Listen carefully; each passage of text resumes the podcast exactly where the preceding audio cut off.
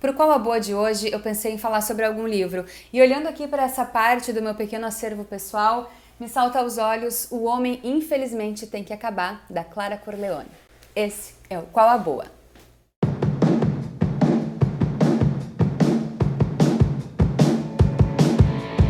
Lançado em 2019, esse livro só cresce. Destaque na categoria Crônicas, no Prêmio Minuano de Literatura, a obra traz um compilado de textos que Clara, atriz e escritora, figura bem conhecida na cena cultural porto-alegrense, publicava em redes sociais ao longo de bons anos.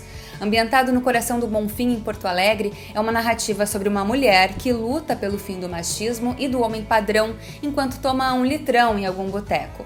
Ela fala de si, de suas experiências, num papo aberto sobre sexo, solidão, pequenas tragédias cotidianas e a tal busca por equidade. A leitura flui porque a Clara escreve como se estivesse conversando com a gente. Dá para dar boas gargalhadas e se revoltar também. Menina, aos seis anos, sofreu abuso. Na adolescência, as rejeições, distúrbio alimentar, padrões de beleza e um casamento com ideal romântico que fracassou.